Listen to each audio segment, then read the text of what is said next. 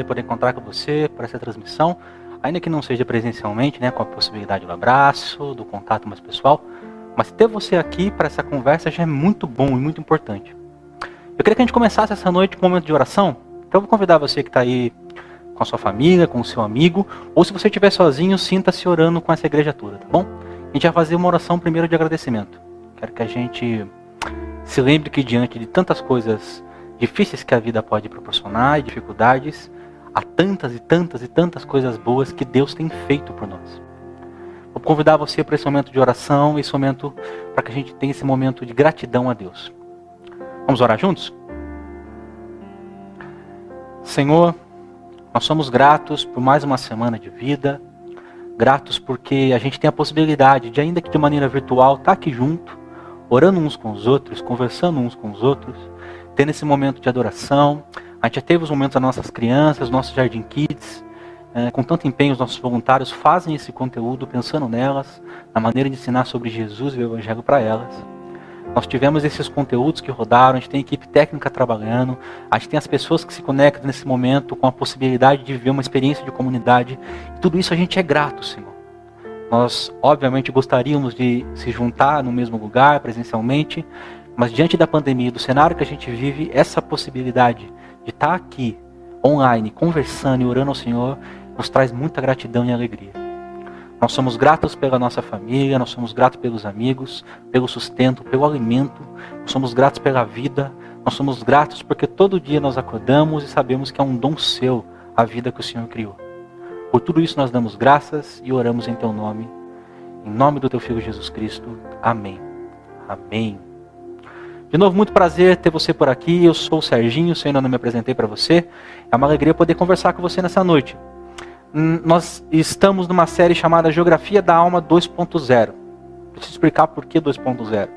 Ah, há cerca de dois anos atrás, talvez um pouco mais, três anos, creio eu, nós tivemos uma série. Se você ainda não assistiu, eu recomendo que você entre no canal da igreja, arroba e lá você vai encontrar essa série chamada Geografia da Alma, onde a partir dos textos de Salmos, Ricardo teve uma conversa sobre as geografias e os estados de emocionais, como o ser humano se comporta e se pensa.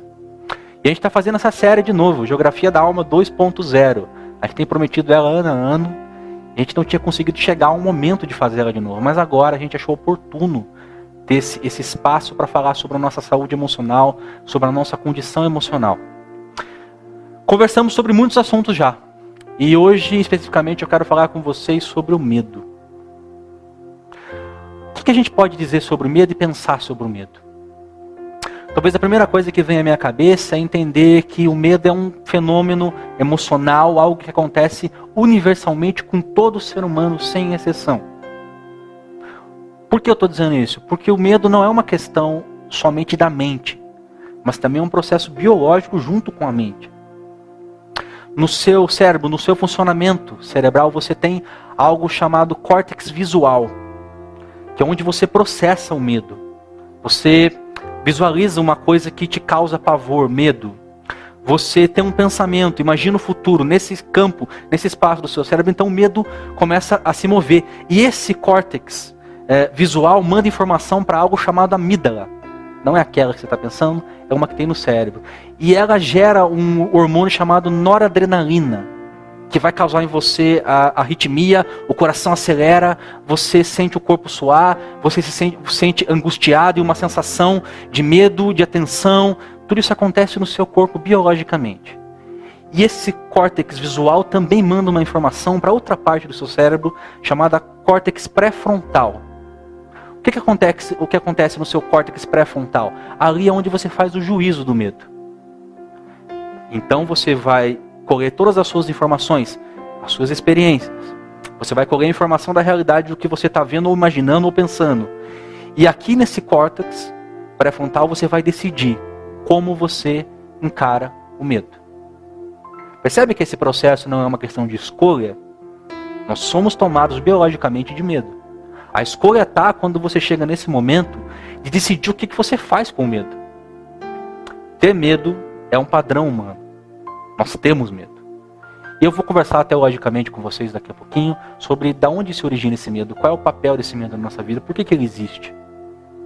Mas para a gente começar a pensar, eu diria para vocês o seguinte: o medo não é em todo ruim. Existem motivos para você ter medo.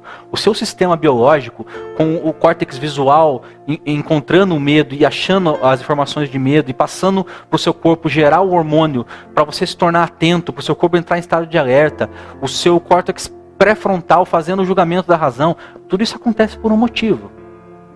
Qual é o motivo disso? Porque o medo ele não é só uma função negativa do seu organismo e causa um mal-estar. Ele também tem funções, por exemplo, como a autopreservação.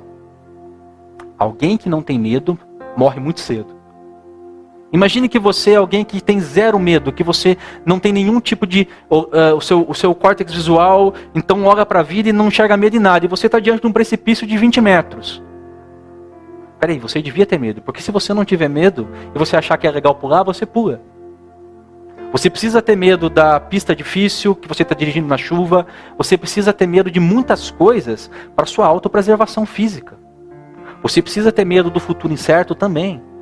Porque ele está lá, você precisa ter mais atento. Então, um segundo ponto da autopreservação é que o, o medo é causa para sua preparação e impulsão. Por exemplo, vamos dizer que amanhã você tem uma prova, ou amanhã você tem uma apresentação na frente de 500 pessoas.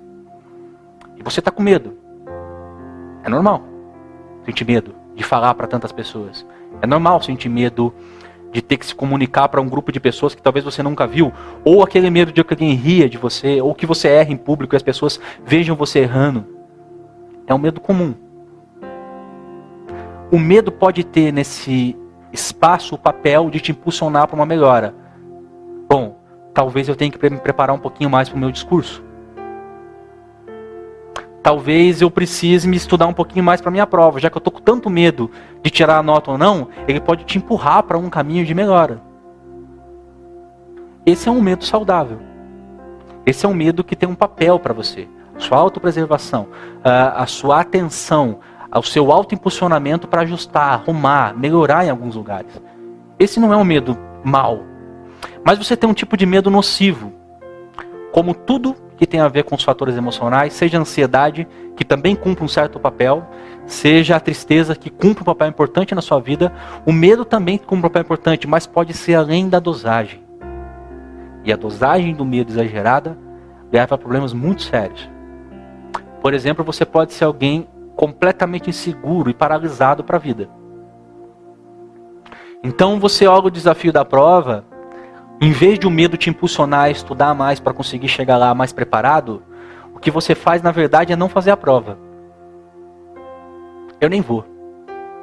Então você tem medo de apresentação em público. E a apresentação vale muitos pontos para sua nota. Em vez de você se preparar melhor, ajustar o seu discurso, falar na frente do espelho, porque você está com medo de ir lá amanhã e se apresentar, o que você faz é nem ir lá e nem se apresentar. Porque você tem medo. E aí o que o medo fez com você foi te paralisar foi além da dosagem.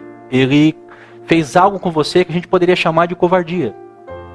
Você é, se sente inseguro por conta desse incerto que você vê na frente, que você não sabe o resultado, então você nem tenta. E o perigo disso é que isso se acumula ao longo dos anos, e no final das contas você chega à conclusão que você vive uma vida com medo. Uma vida que por vezes se acovardou quando tinha que ter ido em frente.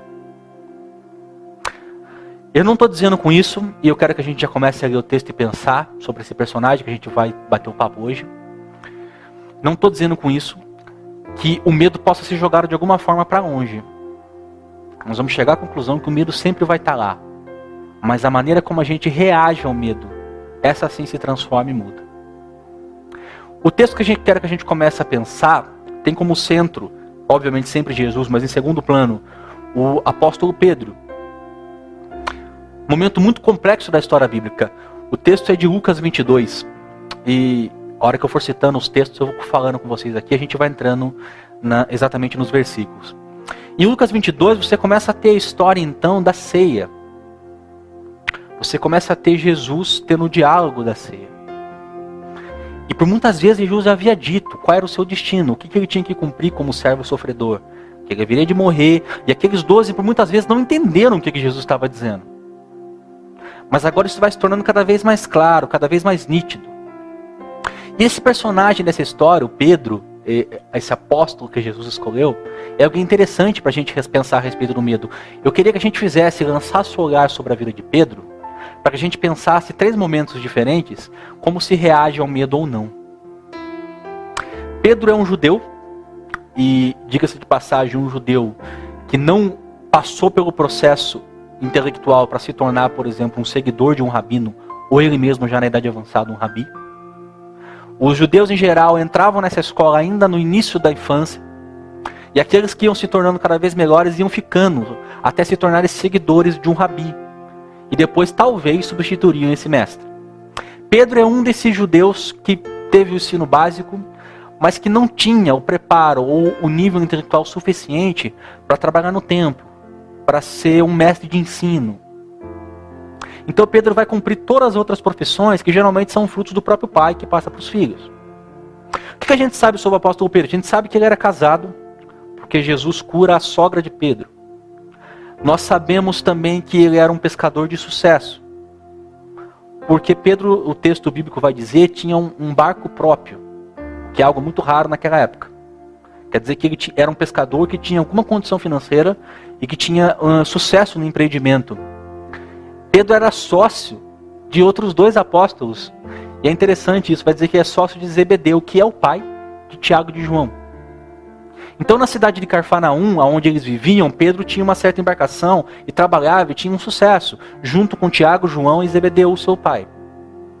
Esse Pedro é chamado por Jesus para ser um dos doze aqueles a quem Jesus chamou mais próximos a ele, para cumprirem a missão de estabelecer as doutrinas da igreja, de lançar a rede para pescar homens. Foi assim o chamado que Jesus fez a Pedro.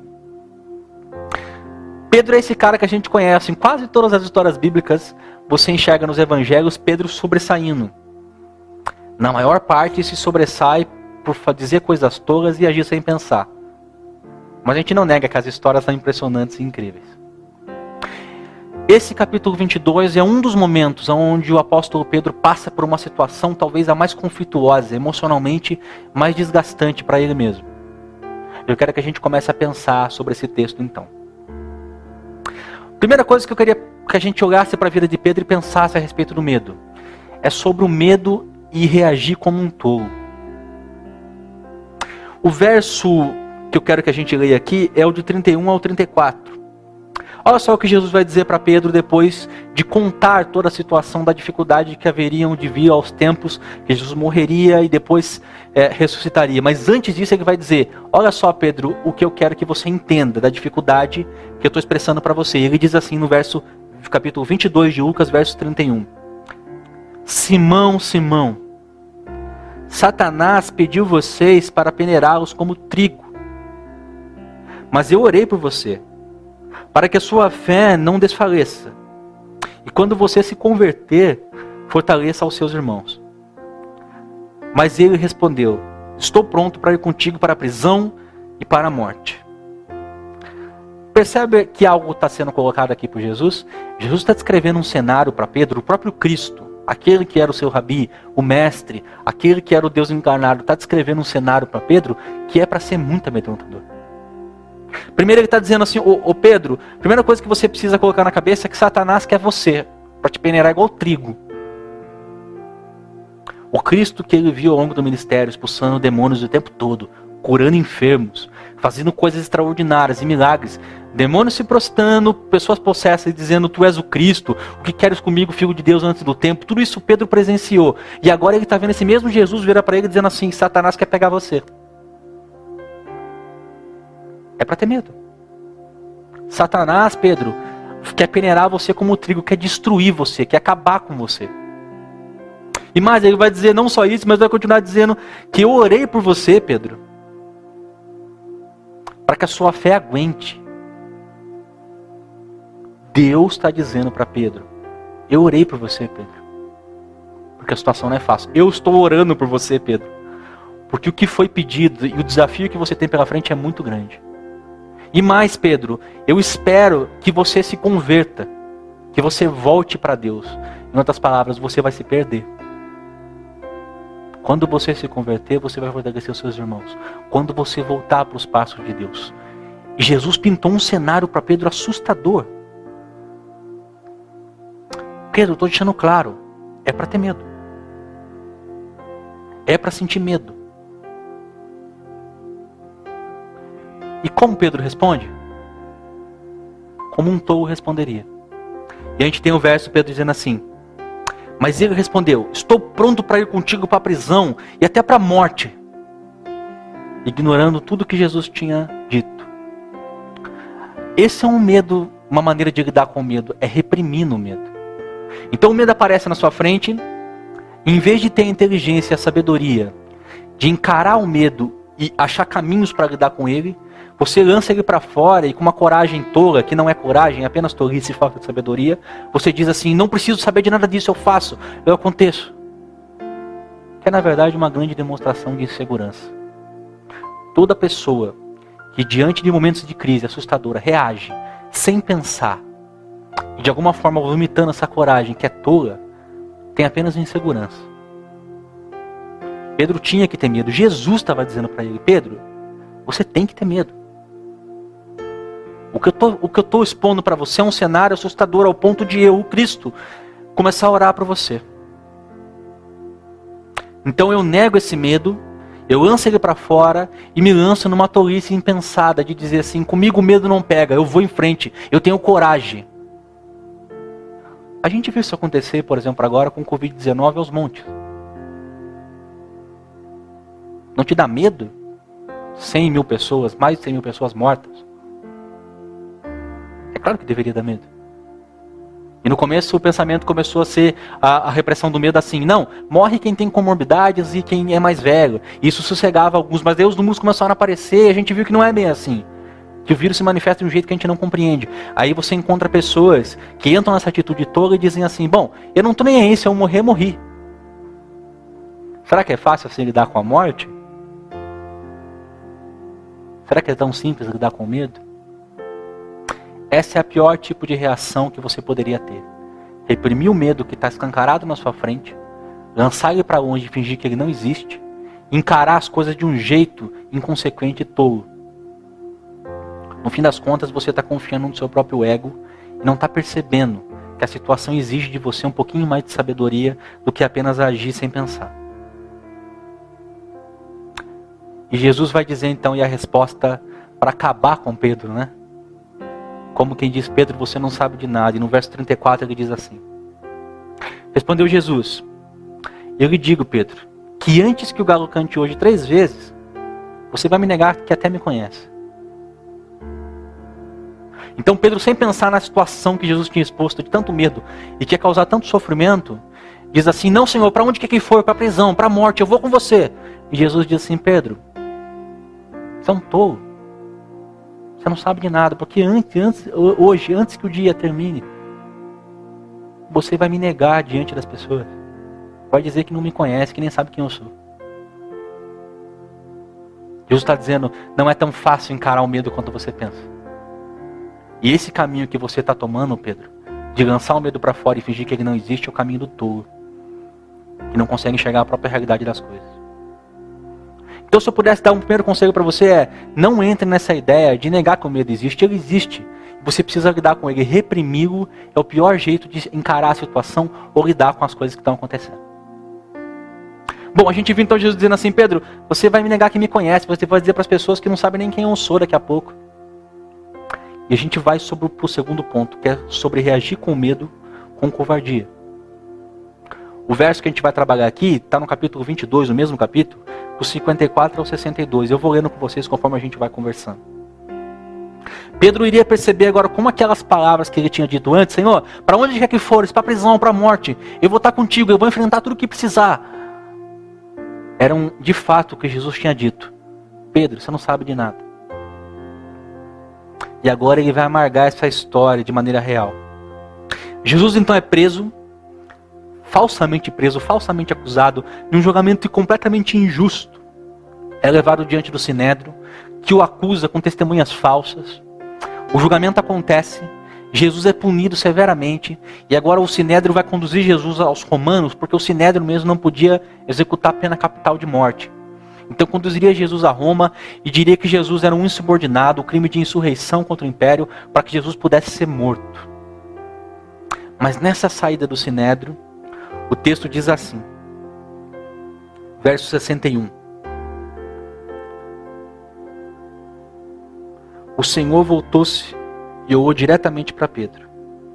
Então Pedro se lembrou da palavra que o Senhor lhe tinha dito. Antes que o galo cante hoje, você me negará três vezes. E o texto diz que saindo dali, Pedro chorou amargamente. E eu gosto da versão de Lucas, porque o drama aqui fica mais forte, porque diz que Jesus saindo do sinédrio, olha diretamente para os olhos de Pedro. E Pedro, que tinha sido tolo de negar a situação de medo, lembra agora do que Jesus tinha dito e diz assim: Eu fiz exatamente como um tolo. Eu neguei o medo e a situação difícil. E agora me tornei um covarde.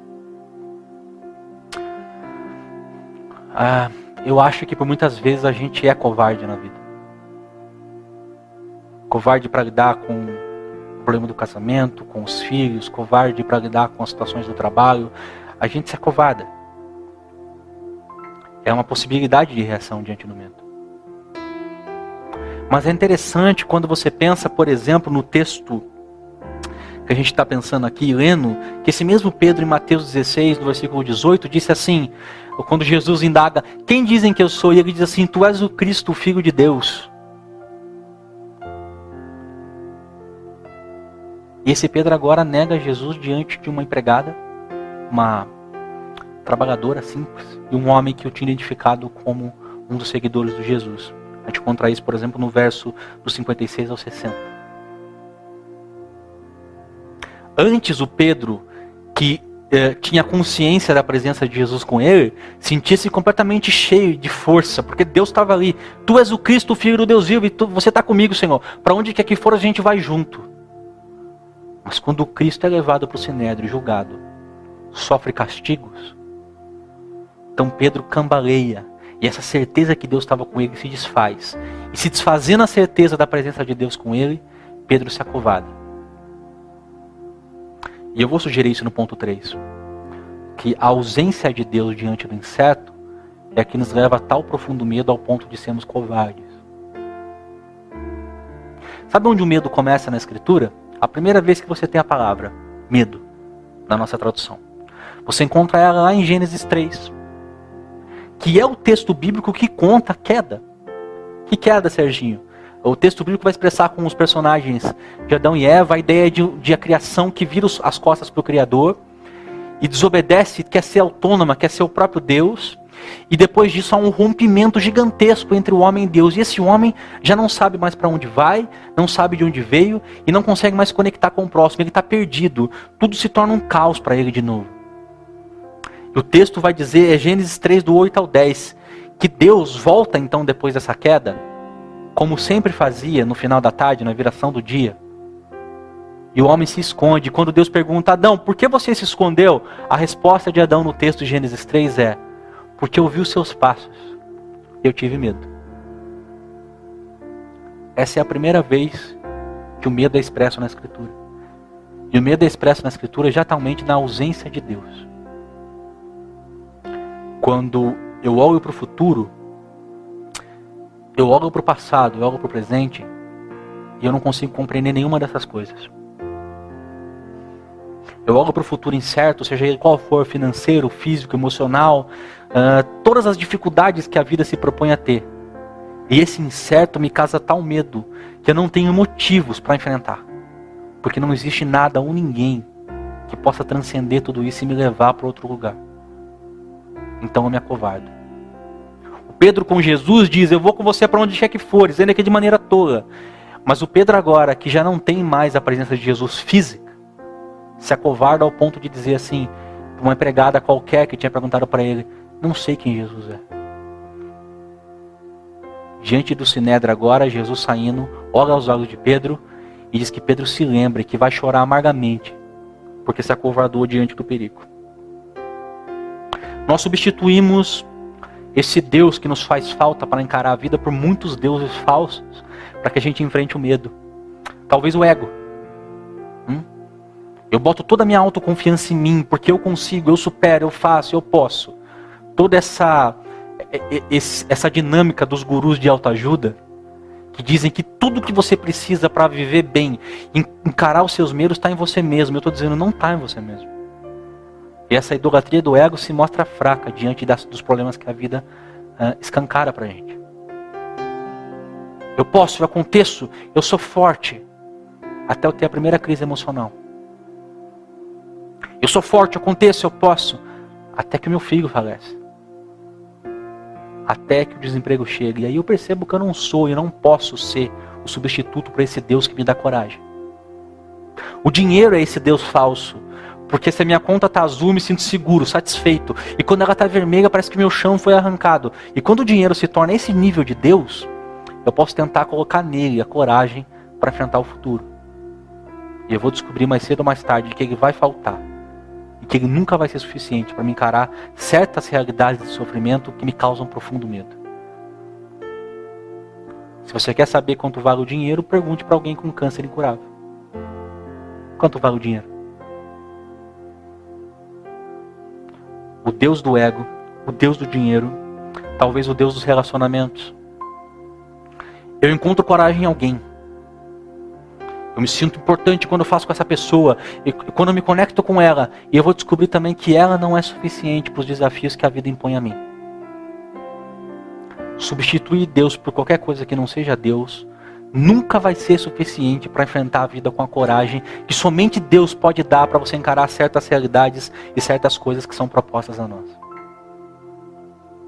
Bom, se primeiro eu falei com vocês sobre reagir com medo, com a tolice, impensada, reprimir o medo, fingir que ele não existe e tomar uma atitude tola de fala ou de ação. E se no segundo ponto a gente conversou sobre se acovardar e reagir com covardia diante do medo, reagir com negação.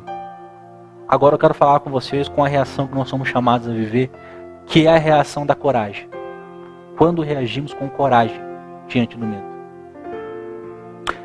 Pedro, que eu estou contando aqui para vocês agora, é o mesmo Pedro que vai se tornar o grande apóstolo da igreja de Jesus em Atos. O texto que eu vou ler com vocês agora mostra um outro cenário. Olha só o texto aqui que eu quero que a gente comece a pensar. Lá no capítulo. Desculpe. Lá no capítulo 4 de, de Atos, no verso 13, você tem agora Pedro de uma outra maneira sendo apresentado. Não é nem o Pedro tolo que, quando apresentar um cenário de medo, diz assim: Eu não estou nem aí, eu faço, eu posso. E nem é o Pedro que, diante de qualquer pessoa, nega o próprio Mestre, o próprio Cristo que antes tinha dito que era o Deus vivo, o Cristo. O Pedro que a gente vê agora é um Pedro renovado, transformado. E o verso 13 diz assim: Vendo a coragem de Pedro, que estava discursando diante do Sinédrio, de João, e percebendo que eram homens comuns e sem instrução, ficaram admirados e reconheceram que eles haviam estado com Jesus.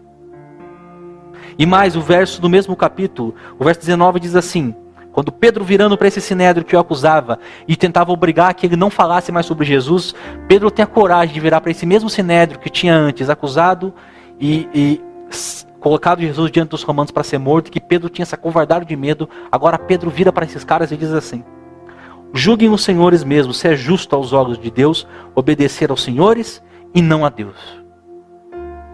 Pois não podemos deixar de trabalhar, de falar do que vimos e ouvimos. Mudou, né? Um primeiro Pedro tolo, impensado, que nega o medo. Um segundo Pedro covarde. E agora um Pedro que diante do mesmo medo. E não pensem vocês que quando lêem a escritura que Pedro não tinha nenhum medo aqui, porque Pedro tinha medo. Mas algo mudou que dava a esse Pedro agora a coragem de enfrentar o medo. De não se acovardar quando o Sinédrio disse: Pedro, fica quieto e não fala mais sobre Jesus. E Pedro diz assim: Não, eu vou falar. E essa é uma terceira maneira de lidar com a realidade do medo. Se em Gênesis 3 nós temos uh, o homem se rompendo da presença de Deus e não entendendo mais para onde vai nem para onde foi, você tem agora em Jesus Cristo a reconexão com Deus. E ele pode e é, para você que acredita, a fonte de coragem e fé para enfrentar na vida as coisas que são impensadas aos homens, porque são tão esmagadoras diante das crises que são colocadas na nossa frente, dos sofrimentos, que não existe nada que possa combater isso senão a ideia de um ser transcendente, que é Deus, que volta a se reconectar conosco depois de Gênesis 3 em Jesus Cristo. Jesus, diante do maior medo humano, que é a morte, certa vez um, no seu, uh, na sua ação milagrosa para ressuscitar Lázaro, faz um discurso em João 11, 25, que é extraordinário para todos aqueles que creem nele. Ele diz assim: Eu sou a ressurreição e a vida. E aquele que crê em mim, ainda que morra, viverá. Ainda que o maior de todos os problemas, o maior de todos os medos, o maior, aquilo que causa o maior pavor, seja a nossa morte, ou a morte daqueles que estão à nossa volta, pareça para você sem fim, eu estou dizendo para você, você pode não se acovardar diante da morte.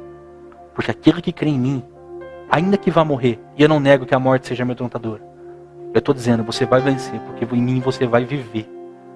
Aquele que crê em mim, ainda que morra, viverá. Se o primeiro Pedro é aquele que é impensado e tolo, e o segundo é aquele que é covarde, o terceiro é aquele que encontra coragem em Deus para lidar com o próprio medo e com as próprias crises da vida. Esse é o convite do Evangelho. Não que você confie em você mesmo como o próprio Deus e que você tenha em si toda a força e coragem, porque você não vai encontrar em você mesmo. Não que você viva uma vida de covardia diante do medo e se esconda diante dos desafios da vida. Tantas coisas nos causam medo, tantas coisas nos assustam. Tudo que é incerto, tudo que a gente não consegue agarrar com as mãos causa medo. Mas é um convite para que você consiga achar coragem para lidar com os medos. Nunca o medo vai embora. O, o, o medo nunca vai fugir, nunca vai sumir. Mas que você encontre força em Jesus para ainda assim conseguir lidar com o medo. Eu queria ler junto com vocês um trecho de um livro de Rubem Alves. Alves vai fazer uma paráfrase do Salmo 23, eu até já li algumas vezes nessa comunidade junto com vocês, mas eu queria que de novo a gente tivesse esse momento. A leitura desse texto vai falar sobre o pastor que cuida das ovelhas quando estão com medo. O pastor que não faz o medo sumir, mas que consegue dar a ela tranquilidades para passar sobre o medo. Vou pedir licença para vocês para abrir aspas e citar Rubem Alves, só um segundo.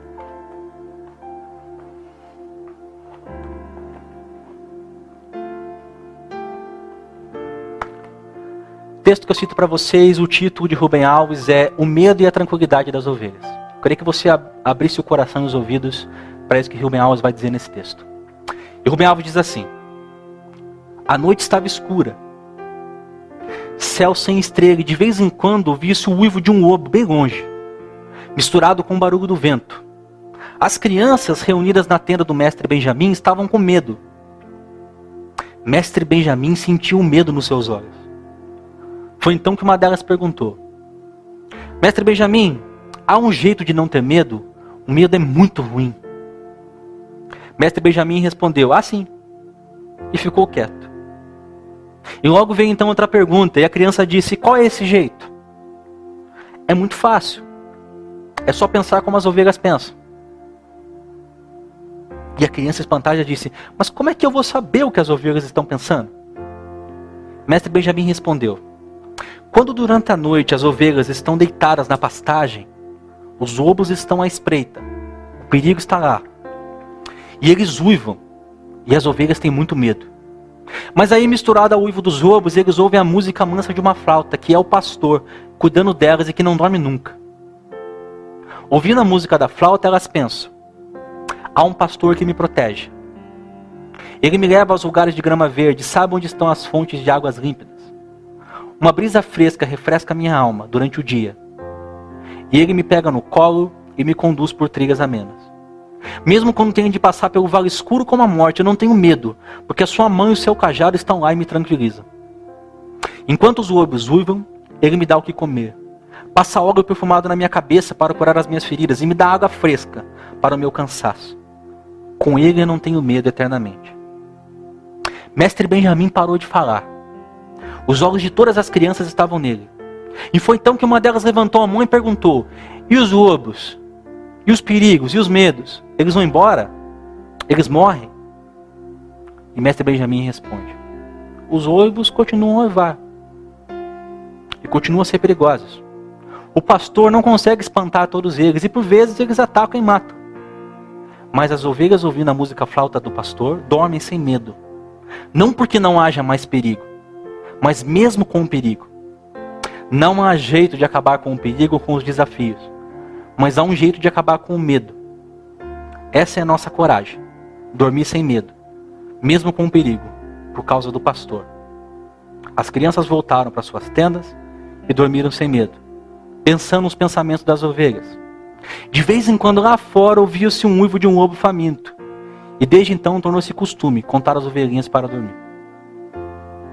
Eu desejo para você e também desejo para mim, e a gente vai partir para a oração, que a gente consiga encarar os medos, sabendo que o pastor está sempre aqui. Vamos fazer essa oração? Senhor, obrigado pela vida e pelo esse momento de conversa, por tudo que nesse momento conseguimos fazer, pela equipe aqui trabalhando. Nos ajuda, ó Senhor. Adiante dos desafios da vida, não agimos como um tolo que nega a realidade dos sofrimentos, nós nos assustamos, sim. Nós nos espantamos com o incerto. Talvez a, a grande fonte e origem desses medos não encarados seja de fato o fato de que a gente não sabe para onde está indo, de onde veio e para onde vai. E quando o Senhor coloca sobre nós a certeza disso por meio do teu filho, então tudo se faz novo. E a gente começa a encontrar coragem para enfrentar as coisas que no início pareciam completamente impossíveis a nós. De fato eram. Senhor, nos dá força de saber que os lobos continuam nos causando medo, mas que a gente tem força para continuar em frente e ter a paz como as ovelhas têm a paz, por causa do pastor. O Senhor disse em João: Eu sou o bom pastor que dou a vida pelas ovelhas. O Senhor se entregou por nós. Fortalece-nos nessa fé. Nos faz lidar com a realidade do medo, encarar os desafios do medo. Como quem sabe que está agarrado ao Deus que por mais que o futuro pareça incerto, sabe de todas as coisas. E ainda que a morte venha, ainda que morra, o Senhor disse viverá. Portanto, não há desafio na vida daqueles à nossa volta, ou a nós, que nos cause medo suficiente, que a gente não tenha coragem de enfrentar por causa do Senhor. Nos dá essa fé, essa é a nossa oração, e esse é o nosso pedido em nome de Cristo Jesus. Amém e amém.